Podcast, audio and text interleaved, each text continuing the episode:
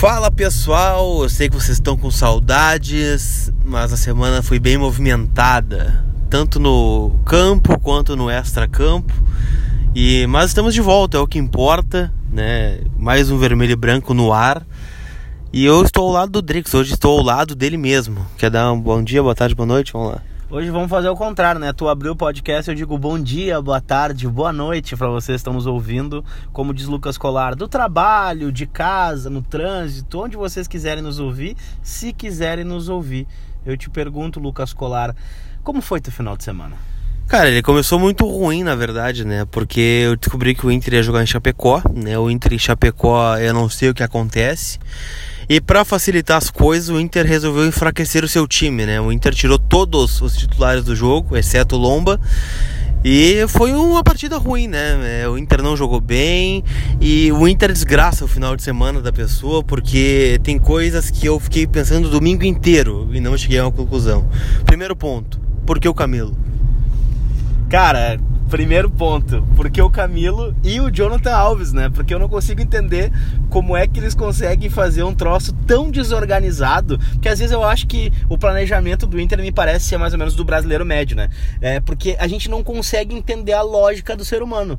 O Camilo era descartável, daí depois negociável, e o Camilo ao que tudo indica, conversou com dirigentes, representantes da Chapecoense antes da partida e foi escalado, o que me parece uma coisa totalmente. É, é, não, sei, não sei se não é proibido, mas é uma coisa que não tem lógica. O cara tá com a cabeça numa negociação contra o time que ele tá jogando e o Camilo foi pro campo e a gente viu o que aconteceu. Não foi bom o futebol apresentado pelo Camilo e já não foi boa a escalação do Camilo.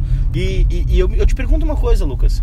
Se o time todo foi preservado, o time titular, por que, que não voltou para Porto Alegre para fazer regeneração? Por que, que não fez uh, preparação física diferente, descanso aos atletas? Por que, que os caras foram colocados é, é, num, hotel, num hotel em Santa Catarina, longe de casa, final de semana, viagem para viajar para Curitiba? Tia, para que isso, tia? Agora vai me dizer que isso faz parte do planejamento, do planejamento? Me desculpa, não faz parte. Lucas Colar, por favor.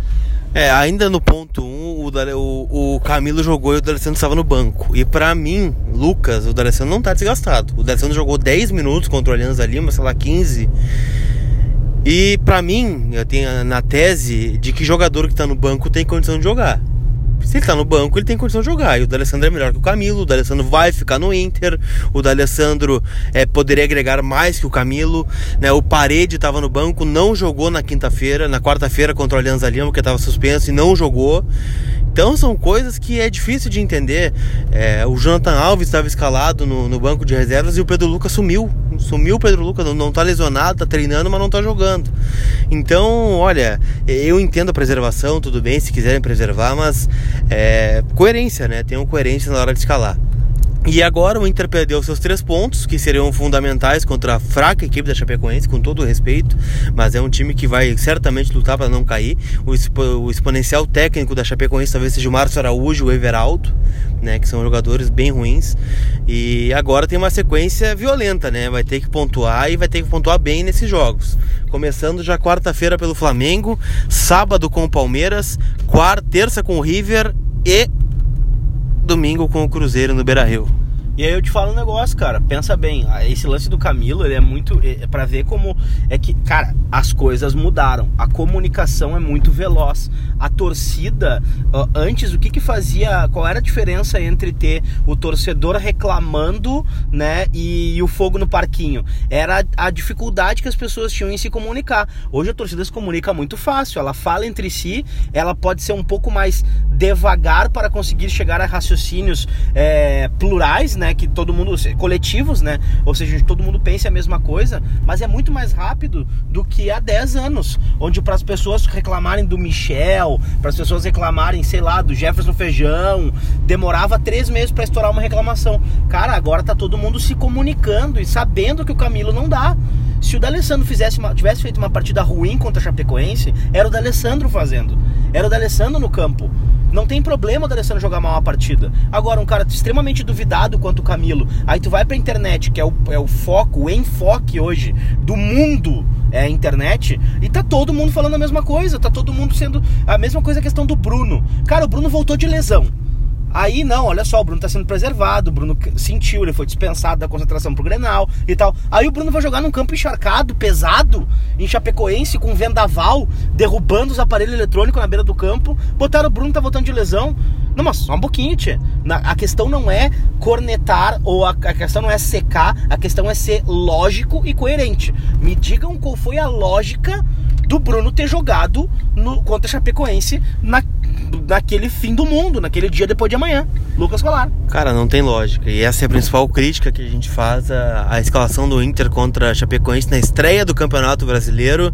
Competição que o Inter não ganha há 40 anos. O Inter jogou fora já a primeira rodada. São três pontos que valem três pontos, como qualquer outro jogo do campeonato.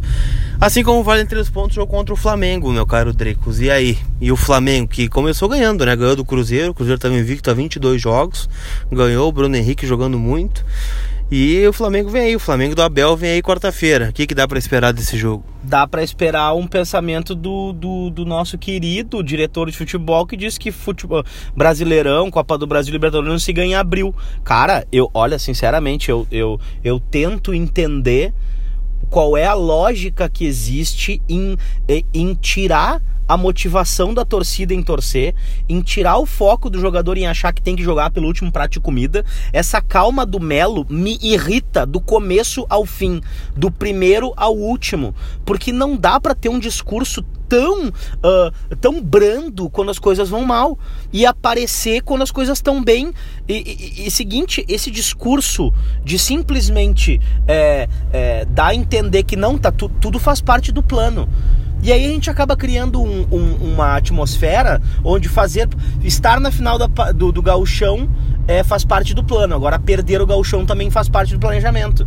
E, e, e se classificar da série B para A e, e quando a gente estava bem fazia parte do plano, mas não ficar em primeiro também fazia parte de um planejamento de sair do inferno. E assim foi a mesma coisa com a Copa do Brasil, e assim foi a mesma coisa com o Brasileirão do ano passado. Estar em primeiro, ser líder, estava ótimo, né? Era parte de um planejamento, mas como o Inter chegou em terceiro, não, também fazia parte do planejamento. Pô, cara, agora é a hora do algo a mais. O Lucas, cara, o Lucas é brilhante nessa questão do algo a mais.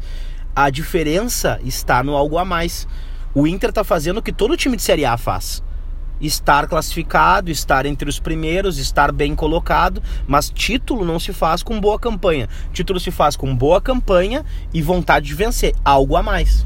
É, eu concordo contigo nessa. E agora tem uma dúvida, né? E não é nenhuma dúvida, é um debate que está rolando nas redes sociais se é quanto à permanência ou não do técnico Odair Helman, né? O técnico está sendo bastante contestado, né? E acho que as contestações vieram especialmente depois né, da derrota nos pênaltis no, no Grenal, aquela foto com o Renato que, que muita gente não gostou, inclusive internamente.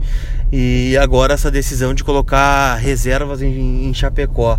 Para ti, Dricos, o Inter tem uma, a segunda melhor campanha da Libertadores. O Inter hum, é, chegou na final do Campeonato Gaúcho, não perdeu a final, né? Perdeu nos pênaltis.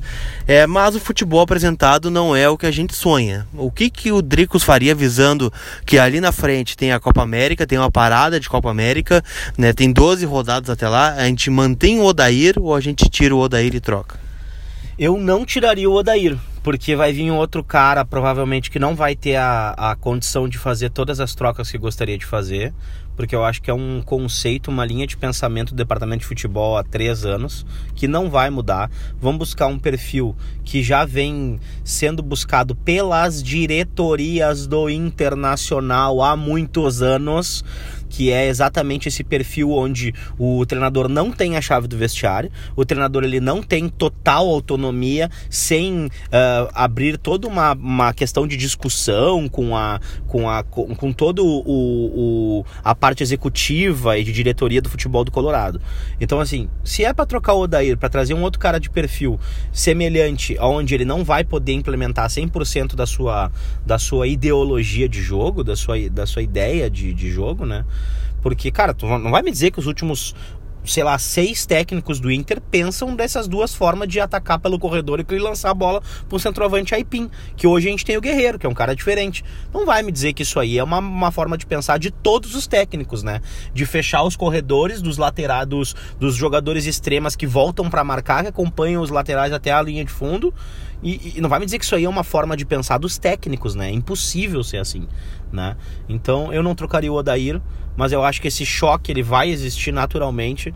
Eu aviso há muito tempo isso, eu falo há muito tempo sobre isso. A torcida ela não é boba e ela vai cobrar cada vez mais. E, e, e se esse discursinho do se quando o Inter tiver um insucesso, ah, faz parte do planejamento, voltar a acontecer, eu te digo que eu não, não sei só o Odair, viu? Mas eu não sei se o Melo se sustenta até o final do ano no time do Internacional. Pois é, é, é complicado, né? E, e o Melo enfim, ele, ele entra nessa questão que tu tá falando das diretorias, né? É, é um cara que é vice-futebol do Inter desde a primeira eleição do Marcelo Medeiros. E, e, parece ter muita confiança, né? Tanto é que ele escolheu praticamente todos os técnicos né, que passaram por aqui nessa gestão. É, passando pelo Zago, pelo Guto Ferreira e agora o, o Odair.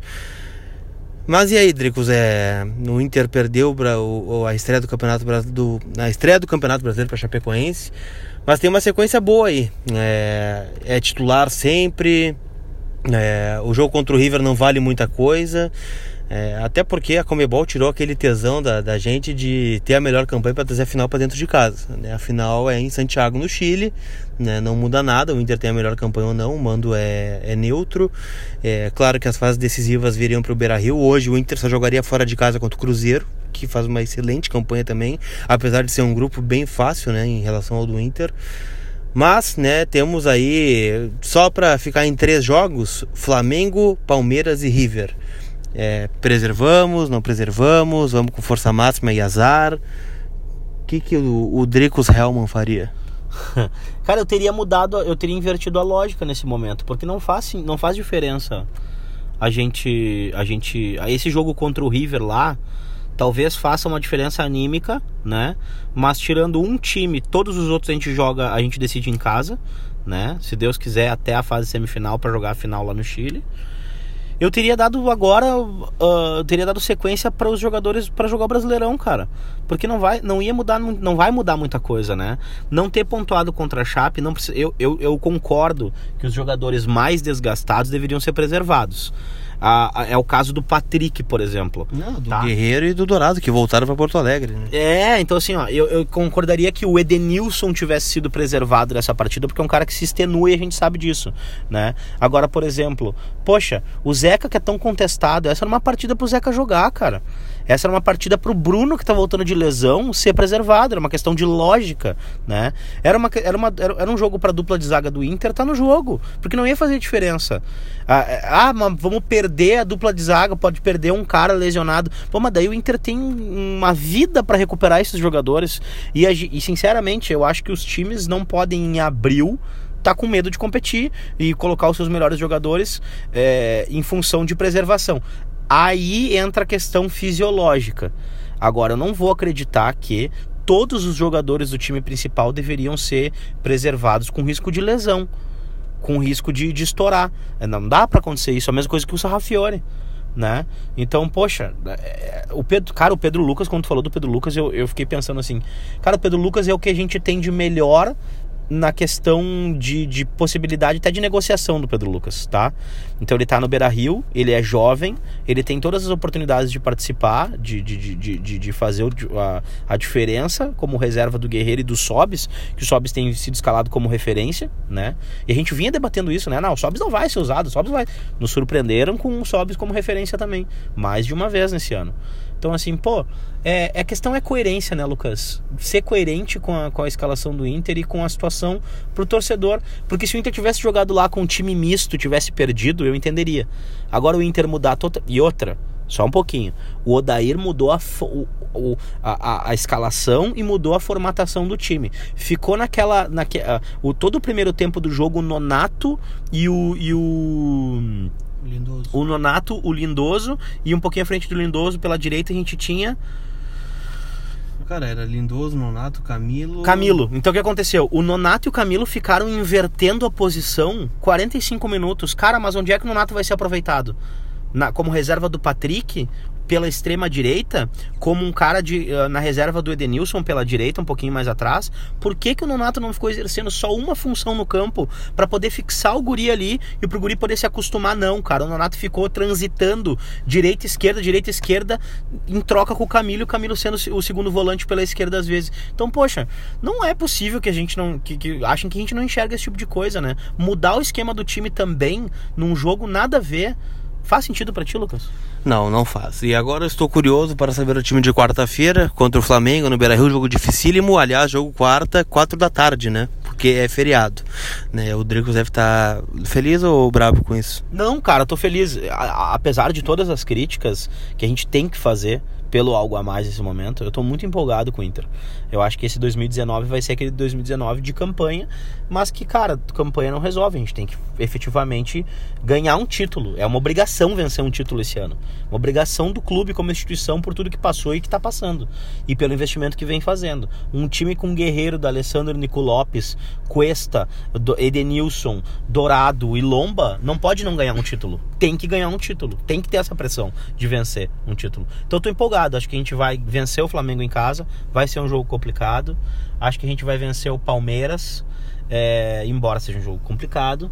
E acho que contra o River lá, cara, vão ser 15 dias bons para a Unimed garantir o patrocínio do Vermelho e Branco, Branco Podcast.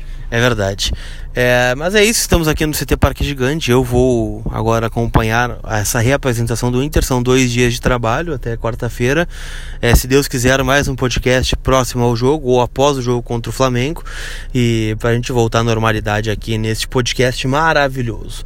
Então é isso, né? Considerações finais? Tô puto. É isso aí, faz parte, tô full pistola. Comecei a segunda-feira sem a menor paciência pra gente idiota. E eu gostaria muito que o Internacional revertesse esse sentimento dentro de mim. Tá bem, eu faço das palavras do Dricos as minhas, né? Também estou pistola, estou sem paciência e espero não ver o Camilo no treino. É isso? Abraço, tamo junto.